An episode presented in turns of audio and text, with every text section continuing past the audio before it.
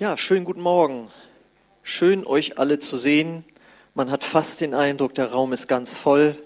Es werden auf jeden Fall immer mehr. Wunderbar. Und ich hoffe auch, es geht euch gut. Ja, wir leben ja in, sagen wir mal, wie sagt man, euphemistisch. Also etwas, was nicht so schön ist, schön ausdrücken. In, sagen wir mal, spannenden Zeiten. Ja, äh, Corona und dann jetzt dieser äh, unselige Krieg. Man könnte sagen, eine Krise wechselt die andere ab. Und da weiß ich von Menschen, die sind dann nicht so gut drauf. Und äh, es ist jetzt auch so, unter Pastoren ist uns klar geworden, Corona ist die größte Krise der christlichen Kirche seit dem Zweiten Weltkrieg. Wow. Wieso das Heugebäude steht doch noch? Ja, ja, das ist ja nicht die Kirche. Wir selbst haben auch niemanden, äh, der in, ins Krankenhaus musste oder äh, gestorben wäre oder so. Aber die Gemeinden haben sich doch ziemlich verändert. Man sagt so, ein Drittel der Gottesdienstbesucher sind jetzt weniger da. Und manche haben sich in diesen zwei Jahren gefragt, wofür brauche ich eigentlich eine Kirche? Wofür brauche ich eigentlich eine Gemeinde? Was bringt sie mir? Wozu ist sie da? Und jetzt ist natürlich gut, auch mal was zu reflektieren, wo man vielleicht vorher einfach nur gewohnheitsmäßig hingegangen ist, nochmal sich zu hinterfragen, so, warum bin ich da eigentlich? Wie wichtig ist mir das eigentlich? Und äh, da ich von der Bibel sehe, dass Gott das sehr, sehr wichtig ist, ähm, möchte ich jetzt mit einer Predigtreihe beginnen, die nochmal Klarheit einfach uns bringen soll. Wofür ist die Kirche da? Wofür brauche ich sie? Und dass wir da einfach äh, nicht nur Klarheit gewinnen, sondern einfach auch neue Begeisterung, was Gott sich dabei gedacht hat. Und deswegen lautet die Predigtreihe, Gemeinde ist wie, Punkt, Punkt, Punkt. Und heute fangen wir an mit Gemeinde ist wie eine Familie. Also die Kirche Christi, die Gemeinde Jesu, wie immer du sie nennen möchtest, ist schon ein einzigartiges Phänomen, muss man mal so sagen. Das ist eine göttliche Schöpfung. Wir sind in gewisser Weise natürlich eine Organisation, aber eine Organisation, wie es sie sonst nicht nochmal gibt auf der Welt. Und äh, die Bibel gibt uns verschiedene Vergleiche und Bilder, um dieses göttliche Phänomen Kirche, Gemeinde zu begreifen, zu verstehen. Und wer schon mal in der Bibel gelesen hat, der kennt hoffentlich so Bilder für die Gemeinde wie, dass es wie ein die Gemeinde ist wie ein Tempel oder sie ist wie eine Schafherde. Muss man erst mal drüber nachdenken. Ah, dann bin ich ja das Schaf, genau. Äh, die Gemeinde ist wie eine Braut. Die Gemeinde ist wie ein Körper. Das steht eindeutig so mit diesen Formulierungen äh, in der Bibel drin. Abgeleitet gibt es aber auch Bilder und Vergleiche, dass man sagen kann, die Gemeinde ist wie eine Armee. Sie ist wie ein Fischerboot und sie ist auch wie eine Baustelle. Und heute äh, möchte ich mich aber mit diesem Bild hier beschäftigen. Gemeinde ist wie eine Familie. Und dass das eben biblisch ist, da habe ich euch drei Bibelverse mitgebracht. Finden wir in Epheserbrief Kapitel 2, Vers 19. Da heißt es, deshalb seid ihr nicht länger Fremde und ohne Bürgerrecht, sondern ihr gehört zu den Gläubigen, zu Gottes Familie. Im Original steht da die Hausgenossen Gottes. Äh, Im Galaterbrief, Kapitel 6, Vers 10 heißt es, heißt es, lasst uns jede Gelegenheit nutzen, allen Menschen Gutes zu tun, besonders aber unseren Brüdern und Schwestern im Glauben. Und im Hebräer 2, Vers 11 heißt es, so haben nun Jesus und alle, die er heiligt, also die Christen, denselben Vater, Gott im Himmel. Deshalb schämt sich Jesus nicht, sie seine Brüder zu nennen. Und natürlich auch Schwestern, das war kulturell bedingt damals anders, dass man nur die Brüder genannt hat. Also Fakt ist, als Christen haben wir einen Vater im Himmel und Geschwister hier auf der Erde. Das müssen wir im Hinterkopf behalten, weil das ist das Schöne, aber auch das, Hervor, äh, das Herausfordernde. Den Vater im Himmel und die Geschwister hier auf der Erde. Und das Ganze konkretisiert sich in einer Gemeinde vor Ort. Es gibt auch die weltweite Gemeinde Jesu, ja, die Schwestern und Brüdern hast du auch noch in Amerika und Afrika. Aber immer, wenn die Bibel von Gemeinde spricht, äh, in den Briefen besonders, richten sie sich ganz konkret auf eine Gemeinde vor Ort, in einem Ort aus. Und die Frage ist jetzt, was bedeutet jetzt dieses Wissen für uns? Warum ist das wichtig für uns? Warum sollten wir dazugehören? Also wenn wir jetzt wissen, biblisch gesehen sieht Gott uns wie eine Familie, dann ist es ihm ganz wichtig, wir sind nicht irgendwie ein Club, schon gar nicht ein exklusiver Club. Was? Wir sind doch eingetragen im Vereinsregister? Ja, das haben wir gemacht vor, lange vor meiner Zeit natürlich, damit wir als juristische Person, wie man so sagt, vor dem Staat auftreten können und zum Beispiel so ein Gebäude erwerben können, weil sonst müsste das alles über mein Privatkonto laufen und dieses Risiko möchte ich nicht so eingehen. Ja, deswegen macht man das. Und das ist auch manchmal das Problem. Christen nehmen Züchterverein, den, wo ich sonst bin und wo das dann so und so zu, abläuft. Und dann möchten sie das hier auch so machen, aber das ist nicht so. Gemeinde ist Familie. Und wir sind nicht irgendeine Organisation, sondern wir sind eben Familie. Und jetzt machen wir ein kleines Experiment. Ich bitte dich jetzt mal, schau mal bitte jetzt nach rechts, wer da so sitzt. Guck sie dir an. Guck nach mal nach links, wer da so sitzt. Und jetzt kommt es noch schlimmer. Dreh dich bitte mal um und guck einfach mal kurz, wer da so hinter dir sitzt. Achso, jetzt müssen sich die Hinteren wieder umdrehen, damit die Vorderen sie sehen. Gut, jetzt könnt ihr wieder gucken. Warum habe ich das gemacht? Wir können das gleich gerne nochmal machen. Die Menschen, die du da gesehen hast, sind nicht einfach Konzertbesucher, die ein gemeinsames Konzert sich anhören.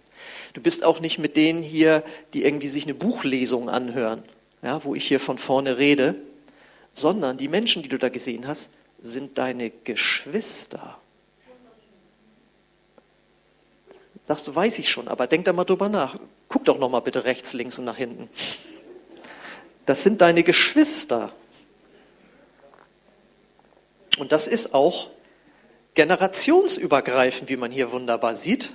Es ist nicht irgendwie ein Rockkonzert, wo nur junge Leute kommen oder ein klassisches Konzert, wo vielleicht nur Ältere hingehen, sondern es ist bunt gemischt. Und ich weiß selbst noch, als ich neu bekehrter Christ war und ich war begeistert von Jesus und dann war ein Gebetstreffen und dann komme ich dahin und keiner war in meinem Alter, vielleicht Leute zehn Jahre älter, aber auch Leute, die waren 30 Jahre älter, 40 Jahre älter.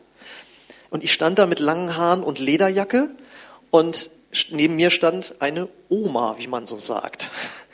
Und während ich vorher noch, weiß ich, mit Kumpels im Proberaum gewesen wäre und Rockmusik geprobt habe, stand ich jetzt auf einmal mit älteren Geschwistern und habe gebetet. Und dachte, das ist ja jetzt irgendwie mal echt abgefahren, ne, mit 23, 24 hier zu sitzen und mit teilweise 70-Jährigen zu stehen. Aber ich spürte, die glauben an den gleichen Jesus wie ich, den ich letzte, vorletzte Woche kennengelernt habe. Und das hat eine solche Gemeinschaft und Gemeinsamkeit geschaffen, dass ich da einfach gesehen habe, das sind jetzt hier meine Geschwister. Und die Frage ist, warum hat Gott das so gemacht, so gesetzt, dass wir eine Familie sein sollen. Er hätte ja auch sagen können, pass auf Leute, wir müssen das Evangelium rausbringen. Es gibt einen Teufel, der will das nicht. Ihr seid eine Armee und die rechts und links und hinter dir, das sind deine Kameraden. Oder er hätte ja auch sagen können, pass mal auf Leute, es ist so viel Unrecht in der Welt. Ihr seid eine riesige Gewerkschaft die kämpfen für das soziale Recht in der Welt und rechts und links und hinter dir sitzen deine Genossen. Nein, er hat gesagt, ihr seid Brüder und Schwestern. Warum? Jetzt kommt die einfache Antwort, weil Gott Liebe ist. Und zwischenmenschliche Liebe zeigt sich immer noch am stärksten in einer Familie. Dass man spricht man ja auch von Mutterliebe, Vaterliebe, Geschwisterliebe, Bruderherz, Schwesterherz. Da ist so eine ganz enge Verbindungen. Obwohl ich natürlich auch weiß, dass manche kein gutes Verhältnis zu ihren Eltern hatten oder auch zu den Geschwistern, ist es doch in der Regel so, dass da die stärksten und engsten Bindungen sind, wo man merkt, das ist eine Familie, da mag man sich, da liebt man sich. Und äh, das hat Gott gesetzt. Und deswegen hat Jesus auch gesagt, an der Liebe untereinander wird man erkennen, dass ihr zu mir gehört. Das bedeutet es, warum Gott Gemeinde als Familie gesetzt hat. Und das bedeutet jetzt also, wenn wir Christen geworden sind, und wir werden ja nicht automatisch Christen, wir kommen nicht als Christen auf die Welt und wir werden auch nicht Christen durch eine Säuglingstaufe, sondern wir werden Christen, indem wir ganz bewusst sagen, Jesus Christus, ich glaube, dass, es, dass du von den Toten auferstanden bist, nachdem du für meine Schuld am Kreuz gestorben bist. Vergib mir, komm in mein Herz, ich will dir nachfolgen. Wenn wir so oder ähnlich gebetet haben, dann werden wir zu Christen und dann werden wir zu Kindern Gottes. Und das hat jetzt eine Folge. Als Kinder Gottes brauchen wir eine Gemeinde oder Kirche, so wie Kinder eine Familie brauchen. Und das fand ich so gut, wie neulich ein Pastor zu mir sagte, der äh, Schwierigkeiten hatte mit Gemeindemitgliedern wegen der Corona-Regeln und so. Und dann komme ich nicht mehr und was weiß ich und so. Und, und er sagte zu ihnen, du, dann hast du noch nicht verstanden, dass du die Gemeinde brauchst. Du brauchst die Gemeinde. Denn ein Kind ohne eine Familie ist ein Waisenkind. Und ich weiß ja nicht, ob du das erleben musstest in deinem Leben oder so, aber ein Waisenkind, ja, es kommt vielleicht, wenn es gut läuft, in eine Familie, aber es gibt ja auch Waisenkinderheime. Ja? Wo sich auch Menschen aufopferungsvoll kümmern, aber sie wissen, das sind nicht meine Eltern. Ja? Und ein Christ ohne Gemeinde ist wie ein Kind ohne Familie und ist ein Waisenkind. Und was gibt einem Kind eine Familie alles? Dann wieder auch auf uns bezogen. Eine Familie gibt einem Kind Schutz. Ich weiß nicht, ob ihr schon mal eine Doku gesehen habt über Straßenkinder in Indien oder sonst was, ja, die auf der Straße leben müssen, was mit denen gemacht wird. Mädchen auf der Straße, die vergewaltigt werden, die zu Arbeit, Prostitution gezwungen werden, die überfallen werden, die zusammengeschlagen werden, die unter einer Brücke schlafen müssen irgendwie. Eine Familie bietet einem Kind Schutz. Und auch wir brauchen Schutz. Die Bibel sagt, es gibt einen Teufel, der umhergeht wie ein brüllender Löwe und sucht, wen er verschlingen kann. Das, das bezieht sich natürlich auf geistliche Verführung, aber es steht auch zum Beispiel, Jesus ging umher, heilte Menschen, die vom Teufel überwältigt worden waren, die krank geworden waren. Ja? Wir brauchen Schutz. Und das bietet uns die Gemeinde, die wie eine Familie ist. Und das ist nämlich das Nächste. Wenn wir Dinge erleben, die man auch als Schicksalsschläge manchmal bezeichnet, wo Leid einfach da ist, dann sagt Gott, du brauchst eine Kirche, die eine Familie für dich ist, die dich unterstützt. Denn an wen wendet man sich in der Regel zuerst, wenn man Leid erlebt? An Mama, Papa, die Geschwister, an die Familie. Und ich fand das so gut, wie ein, äh, wie Pastor Rick Warren mal sagte, es war so ein Titel von so einer Andacht, Niemand sollte alleine weinen müssen, wenn er Leid erlebt. Und wenn du eine Kirche als Familie erlebst, wo du in einer kleineren Gruppe auch bist, wo du sagen kannst, das und das ist passiert in meinem Leben, was der Rest der Kirche gar nicht mitbekommt vielleicht, dann können die gemeinsam dich unterstützen, können gemeinsam mit dir weinen dort, wo es notwendig ist und dir einfach helfen. Und das nächste ist, wofür braucht ein Kind eine Familie? Weil es Versorgung braucht. In einer Familie werden Kinder erstmal ernährt und dann wird ihnen im Laufe der Zeit beigebracht, wie sie sich selbst ernähren. Und auch das passiert in einer Gemeinde. Am Anfang kommst du, du hast von nichts eine Ahnung. Es wird gelehrt, gepredigt, Alpha-Kurse angeboten, du machst, gehst Bücher durch mit anderen vielleicht. Und dann wird dir beigebracht, wie du dich selbst ernährst, wie du selbst die Bibel studieren kannst, wie du selbst zu Hause beten kannst. Und da hapert es manchmal noch. Man ist dann manchmal so, okay, war das jetzt nahrhaft genug, was ich Sonntagmorgen gehört habe? Das ist auch wichtig. Aber Gott will, dass wir selber lernen zu trinken und zu essen vom Wort Gottes und trinken vom Heiligen Geist, von seiner Gegenwart. Das heißt, wir sind nicht nur darauf angewiesen, dass wir gemeinsam das erleben, sondern wir können das auch zu Hause machen. Und das ist genau wie bei einem Kind, das einfach reif wird. Das nächste ist, ein Kind bekommt von seiner Familie Erziehung beigebracht oder Erziehung. Es wird erzogen. Und die Bibel sagt, auch wir erleben Erziehung durch das Wort Gottes. Das Wort Gottes ist uns gegeben, heißt es, äh, um uns in der Gerechtigkeit zu unterweisen. Und das erleben wir auch, ja. Äh, ich weiß, gibt eine Geschichte, wo ein Pastor gepredigt hat und dann guckte da immer jemand zu und irgendwann kam der nicht mehr. Und dann hat er sich äh, äh, informiert, warum kommt er denn nicht mehr? Und hat dann bei ihm angerufen. Und dann sagte er, der Mann am Ende, ja, sonst gefiel mir das immer ganz gut, aber ich hatte dann zunehmend den Eindruck, dass Sie mit Ihren Predigten in mein Leben sich einmischen wollen. Und da merkte der Pastor, der hatte da was nicht verstanden. Natürlich. Ich will mich mit meinen Predigten in euer Leben einmischen. Aber es sind nicht meine Predigten, das ist ja Gott. Gott möchte unser aller Leben verändern. Und deswegen versuche ich ja meine Predigten durch das Wort Gottes äh, so ein Backup da zu, zu nehmen. Mir, mir geht es persönlich darum nicht, sondern Gott möchte, dass sich unser aller Leben verändert. Wir werden erzogen durch das Wort Gottes. Und weil Gott weiß, dass wir zwar jeden Tag hoffentlich in der Bibel lesen, aber das nicht immer verstehen, was da steht, oder es sehr wohl verstehen, aber das nicht wollen, sagt er sich, pass mal auf, damit wir da auf Nummer sicher gehen, hängt es nicht nur davon ab, was du da liest, sondern auch, was du eben lebst. Und deine Geschwister sind dir eine große Hilfe, dass du da auf dem Kurs bleibst. Und dafür ist Gemeinde auch da. Wenn einer sagt, komisch, das lese ich aber anders in der Bibel. Oder warum machst du denn das? Oder warum machst du das nicht? Das dient alles zu unserer Erziehung. Wir sollen uns in der Gemeinde gegenseitig ermutigen und auch korrigieren. Und in einer Familie lernt man soziales Miteinander. Streiten und vertragen, lieben und vergeben, reden und zuhören. Das sind alles Dinge, kennt man diesen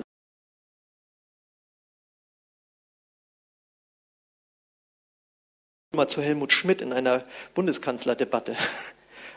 Ihm, würde Kinderstube fehlen. Das ist ein krass, krasses Wort. Ähm, Genau, aber so ist es. Man lernt in einer Familie, wie man zu einem sozialen Wesen in dieser Gesellschaft wird. Und das gehört ja damit zu tun, hat ja damit zu tun, dass wir wachsen, ja, dass wir erwachsen werden. Und dafür ist auch wieder die Gemeinde gesetzt. Wir lernen in der Gemeinde zu wachsen. In einer Familie wächst man auf, körperlich, seelisch. Und in einer Gemeinde wächst man geistlich auf. Natürlich weiß ich, dass äh, als erstes äh, auch in der Familie man geistlich ähm, trainiert wird, sag ich mal so. Aber die Gemeinde ist dafür gesetzt, dass wir geistlich wachsen. Und ich kann bezeugen, dass ich in einer Gemeinde die Glaubensgrundlagen kennengelernt habe. Ich war zwar sehr stark auch Autodidakt, aber ich habe aus der Bücherei mir ganz viele Bücher mitgenommen, habe da ganz viel gelesen dann wurde ich gefragt, ob ich mitarbeite, habe meine Gaben da eingesetzt. Dann wurde ich gefragt, ob ich Leitungsverantwortung übernehme. Und als ich dann da drin war, durfte ich auch wunderbarer drin wachsen, kritisiert zu werden, Druck auszuhalten, Krisen zu bewältigen und das alles in einer Gemeinde. Aber ich kann euch sagen, in den Momenten hat mir das überhaupt nicht gefallen.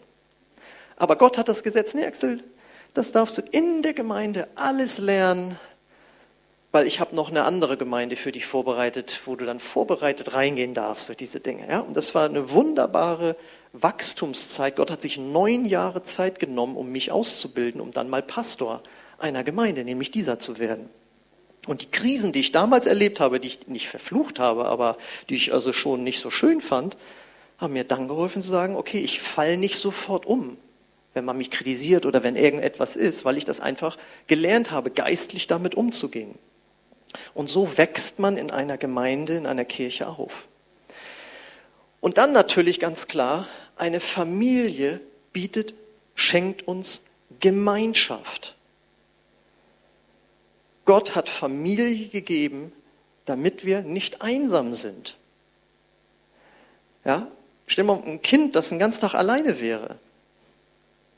Oder vielleicht hast du es damals das erste Mal gemerkt, als Kind oder Jugendlicher, wenn die Eltern mal mit, mit Schwester oder Bruder einen ganzen Tag zum Einkaufen irgendwo waren und erst abends wiederkamen und du zehn Stunden allein zu Hause warst. Da hast du mal gemerkt, der Bruder, die Schwester, die dich vorher so genervt hat, so ist doch nicht so schön. Schön, dass sie wieder da sind. Das erste Mal so ein Gefühl von Einsamkeit zu spüren. Oder ist ja auch so ein Klassiker, wenn Studenten von zu Hause ausziehen.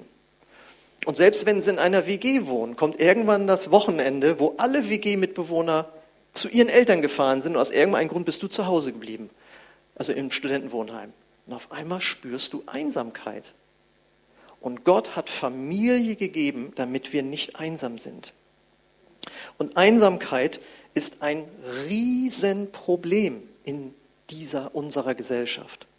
Habt ihr das mitgekriegt, dass vor vier Jahren wurde in Großbritannien ein Ministerium gegründet, wo jemand sich nur um das Thema Einsamkeit in der Gesellschaft kümmert?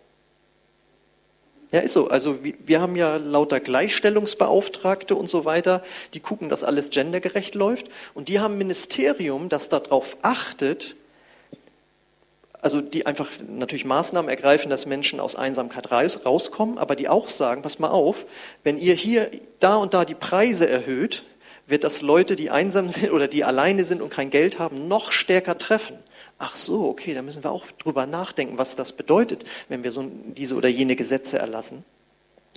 Und die christliche Kirche ist einfach eine geniale Antwort auf die Einsamkeit in der Gesellschaft, weil auch wir Gemeinschaft anbieten.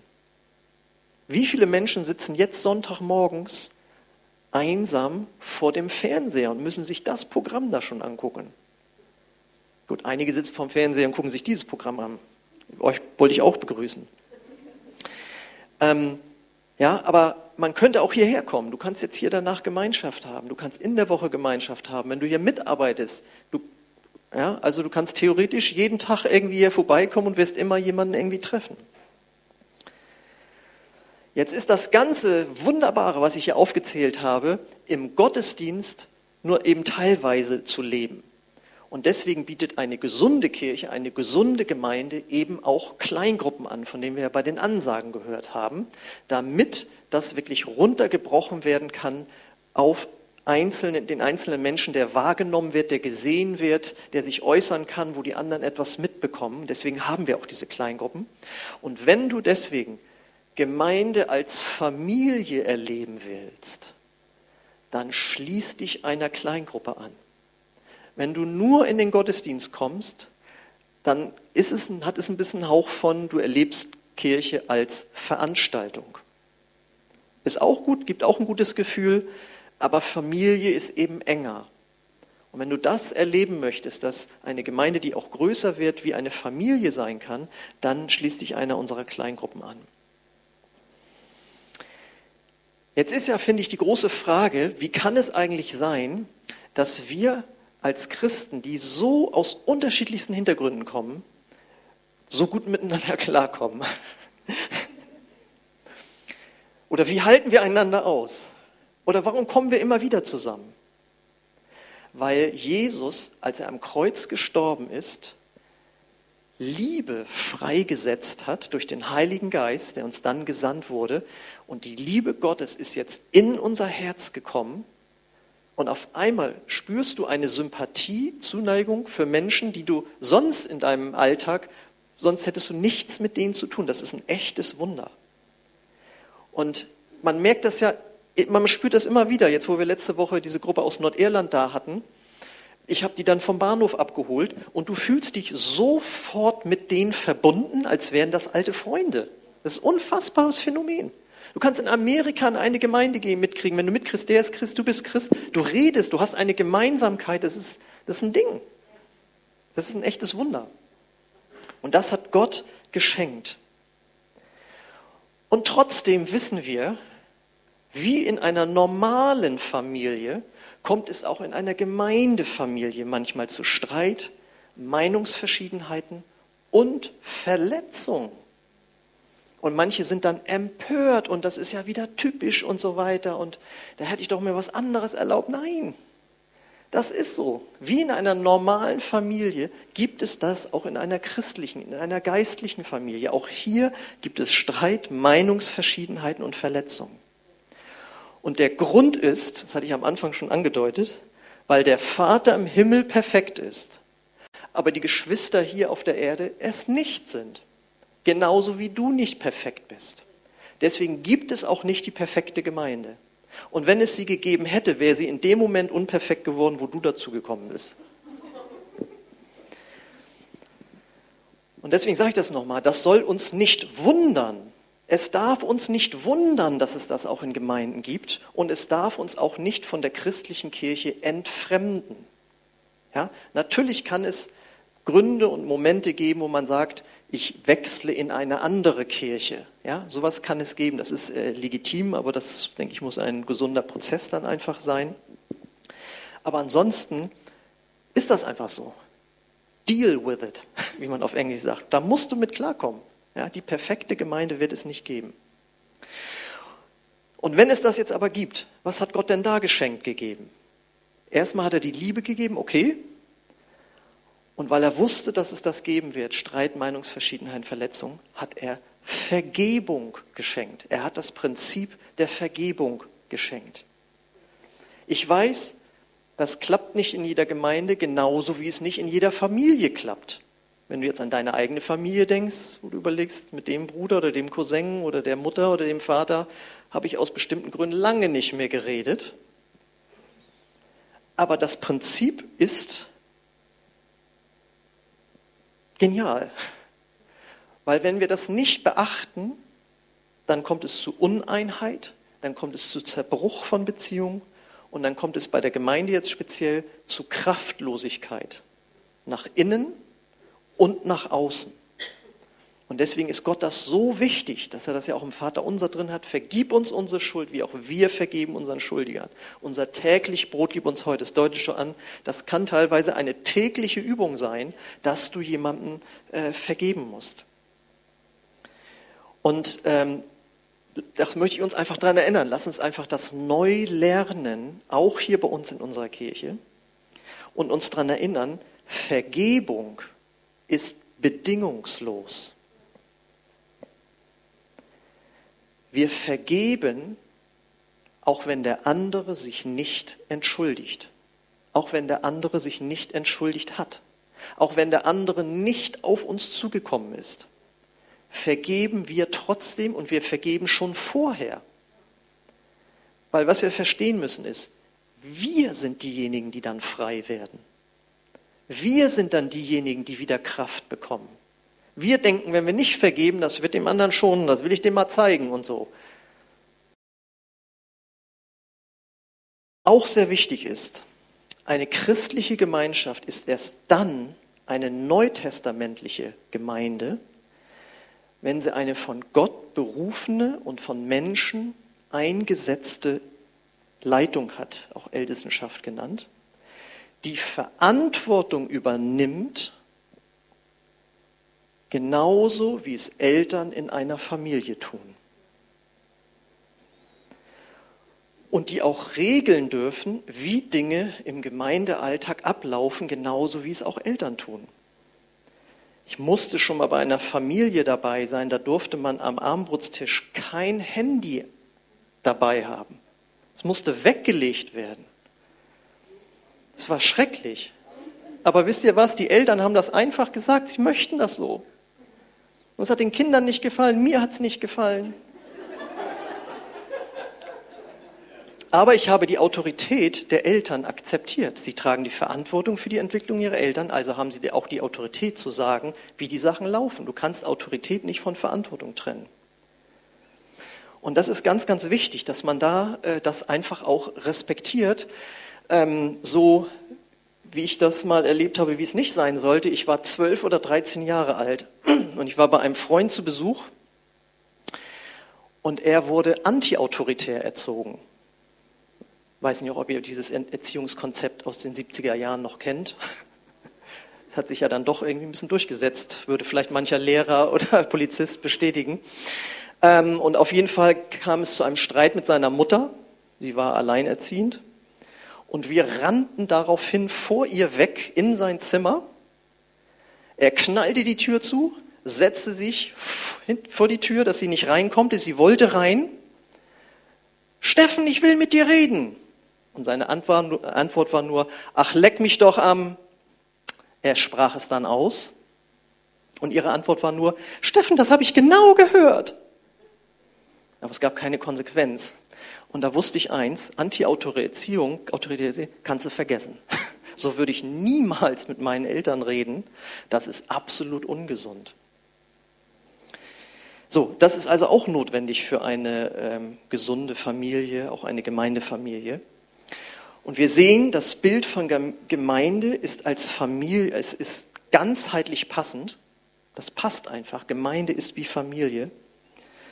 Und es lohnt sich, verbindlicher Teil von ihr zu werden. Weil das ist jetzt der Abschlussknaller. Die Gemeindefamilie wird es in Ewigkeit geben. Da wird es deine irdische Familie schon nicht mehr geben. Das heißt, wenn du dich jetzt hier committest und dabei bist, baust du für die Ewigkeit. Und weil so ein Gemeindefamilienleben auch immer wieder mal so eine Erfrischung braucht, Ne, so ein gemeinsamer Urlaub oder wir machen mal so einen Familienspieleabend oder es wäre vielleicht nicht schlecht, wenn wir alle mal wieder gemeinsam am Armutstisch auftauchen würden, wie auch immer. Äh, möchte ich euch etwas Neues vorstellen, was wir mit euch vorhaben. ähm, genau, und zwar darfst du mal die nächste Folie machen. Und zwar ähm, gemäß unseres Jahresmottos gemeinsam, dass wir eins sein wollen und eins sein sollen, äh, möchten wir an Karfreitag, wie man da ganz klein sieht, 19 Uhr, einen äh, gemeinsamen Abend starten, der ab dann regelmäßig einmal im Monat sein wird. Wie lange wissen wir noch nicht, aber erstmal auf jeden Fall eine Zeit lang anstelle des Lobpreis- und Gebetsabends. Und der Abend wird die Elemente haben, dass wir etwas Gemeinschaft haben mit Snacks, die man selbst mitbringt. Fingerfood höre ich gerade. Ja, also es ist nicht wie bei dem sonst dem Gemeinschaftsabend richtig spachteln, sondern etwas dezenter. Es wird äh, einen Input geben zum Thema Gemeinde und es wird ausgiebig der Herr gepriesen mit Geistesgaben einander dienen, auch im Gebet, ja, dass wir füreinander beten. Wir wollen einfach gemeinsam Gott begegnen, in dem Gegenüber, in der Gemeinschaft, aber auch so äh, Gott einfach ganz direkt erleben und einfach eine neue Leidenschaft für seine Kirche, für seine Gemeinde äh, bekommen. Und dazu lade ich euch recht herzlich ein. Wie gesagt, Karfreitag ähm, geht's los und ab dann wird es dann einmal im Monat äh, Mittwoch sein. Genau. Und so war das Ziel dieser Predigt, dass dir nochmal deut, noch mal klar wird, warum bin ich hier? Genau, ihr könnt nach vorne kommen. Ähm, warum komme ich hier eigentlich? Oder, wenn du vielleicht zu Hause zuguckst, warum komme ich eigentlich nicht? Und ich möchte euch alle nochmal ermutigen, das ist die beste Entscheidung, die du treffen kannst, wenn du dich in die Familie Gottes hineingibst. Ich möchte auch die, die zu Hause gucken, nochmal ganz herzlich einladen, wiederzukommen.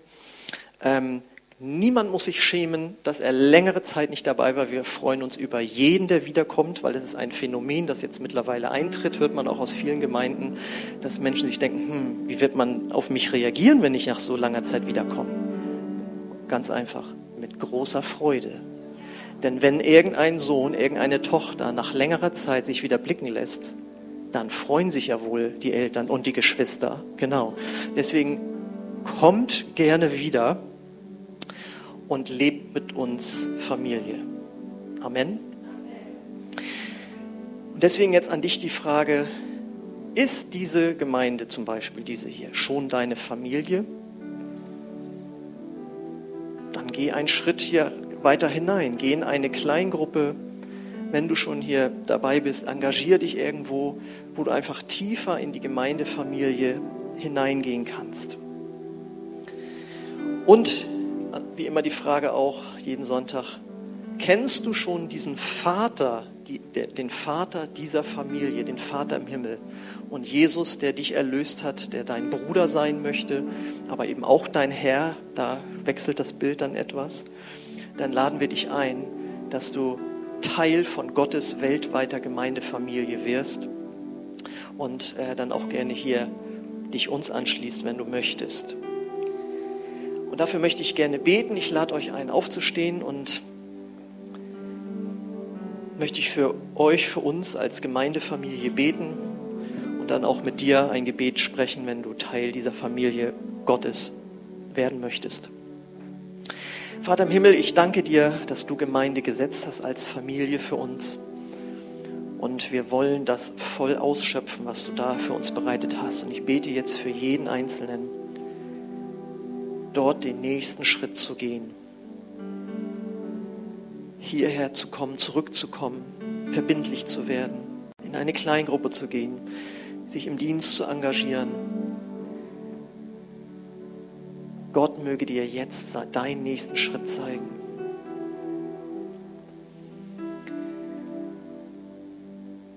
Und ich möchte auch beten, dort, wo Uneinheit gekommen ist, in deine Beziehung zu anderen Geschwistern, zu dieser Gemeinde. Lass dir von Gott zeigen, wo du vergeben musst, wo du das Gespräch suchen solltest wo du rauskommen solltest aus deiner Höhle, weil dir einfach der Segen der Gemeindefamilie sonst ja nicht richtig zuteil wird. Gott will dich da frei machen.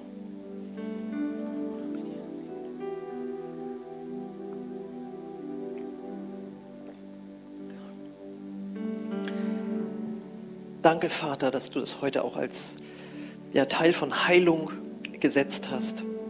Ich bete, Herr, dass du die Herzen berührst und hier Entscheidungen fallen, die uns näher in deine Gemeindefamilie weiter tiefer reinführen oder ganz neu reinführen.